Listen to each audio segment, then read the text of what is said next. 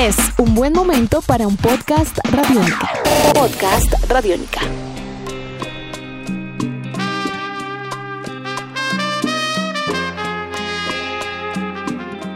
Hola, sean bienvenidos a las historias de Medallo, este podcast radiónica que ustedes encuentran en radionica.rocks y en el que contamos historias de la ciudad de Medellín, de personajes, de conciertos, de canciones, de agrupaciones. Y en esta ocasión vamos a hablar de un personaje, un líder que hace hip hop, que trabaja por su barrio, por su ciudad, por su país. Hoy, en las historias de Medallo, Jayco. Jayco, hermano, bienvenido a las historias de Medallo. ¿Cómo vas, hermano? Hey Diego, gracias por la invitación. ¿no? Hoy bien, fui feliz haciendo música, haciendo parches y nada de eso, parchando. Bueno, vamos a tratar de contar la historia completa de Jayco y vamos a tratar de alejarnos un poco de la música. Pero para empezar, hablemos de música. ¿Cuándo te tocó ese bichito? ¿Te picó el, bicho del rap, de la música? Contemos brevemente eso, Jayco. Bueno, fue en el año 96. Yo eh, estaba ahí desprevenido en el barrio, en el parche en ese año abrieron la primera biblioteca del barrio y mi conexión en las tardes era con, los libros.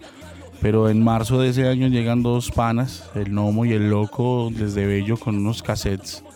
Y nos empezamos a, parchar en su casa a escuchar este ritmo que, que empezó a moverme la cabeza así de manera inconsciente. Y yo empecé a, a escucharlo y a y a gustarme. Antes también tengo que decir que no me gustaba la música, no, no bailaba con las tías en diciembre, no hacía nada, nada que tuviera que ver con música, no tenía cassettes ni discos, no, no coleccionaba.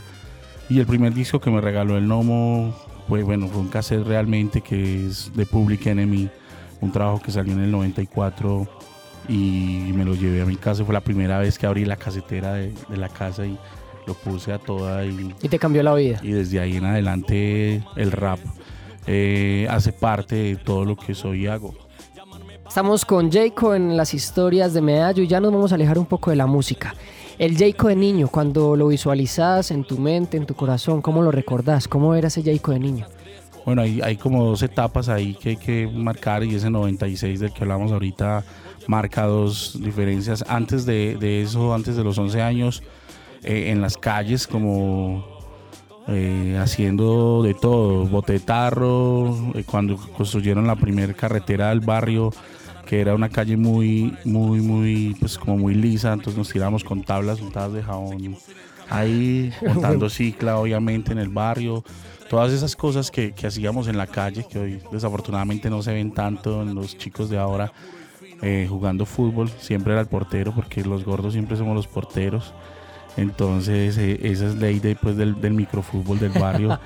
y entonces ahí, y ahí, luego de los 11 años, fueron dos pasiones muy importantes: de libro, eh, leer, la biblioteca del barrio, la biblioteca centro-occidental y el rap. El rap con, con el Nomo, el Loco, el Sayo, todos mis amigos de, de, de ahí del, del barrio que aprendimos a escuchar primero un poco de Estados Unidos, luego Puerto Rico y luego llegó España y pues una cosa muy particular es que lo último que escuchamos o aprendimos a escuchar fue el rap nacional y, eso también nos marcó una, una pauta de poder decir, y también se puede hacer aquí a lo, a lo criollito poderoso. Luego de uno hablar de la niñez de Jacob, uno pasa a esa extensión del corazón, de la vida, de la música de Jacob, que es Juan David Castaño, el otro niño que llega ahí.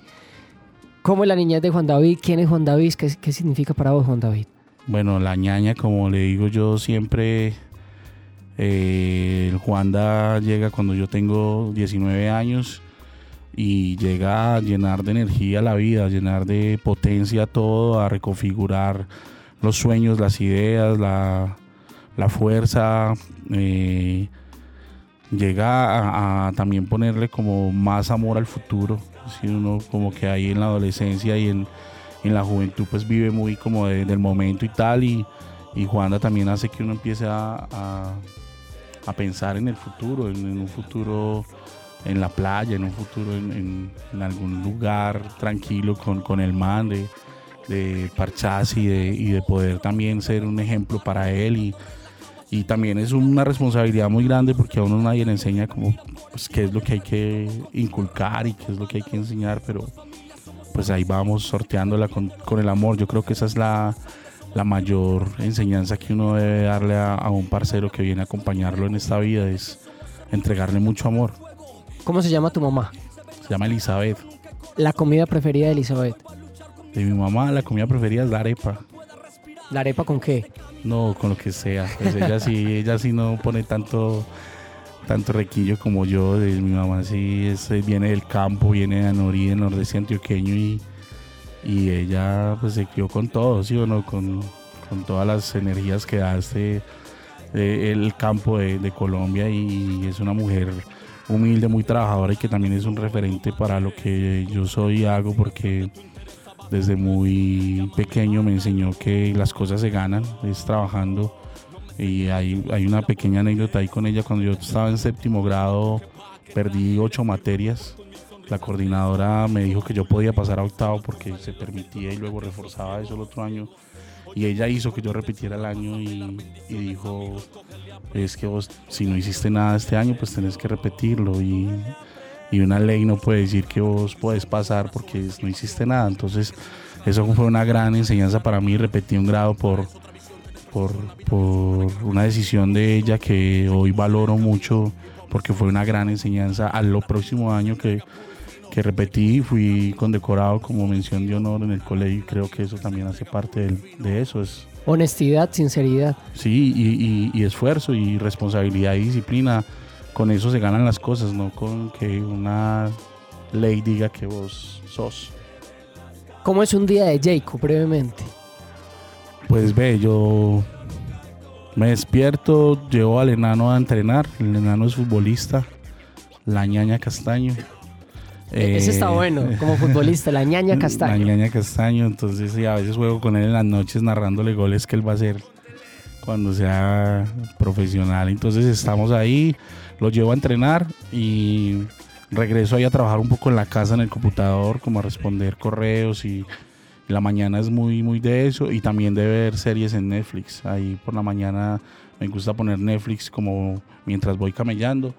Luego a mediodía lo llevo al colegio, que él estudia en la tarde, y en ese momento ya voy a Casacolacho a trabajar en Casacolacho con los parceros eh, y toda la tarde hasta las 6 de la tarde es trabajo en Casa Colacho.